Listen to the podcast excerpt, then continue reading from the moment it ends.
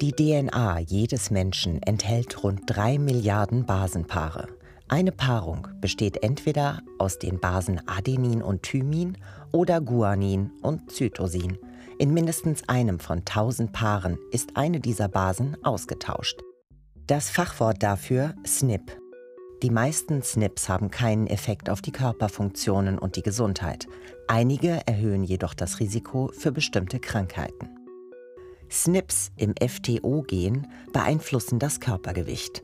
Dieses Gen reguliert, ob wir Fett eher einlagern oder verbrennen. So wiegen Menschen mit der Risikovariante im Schnitt drei Kilo mehr.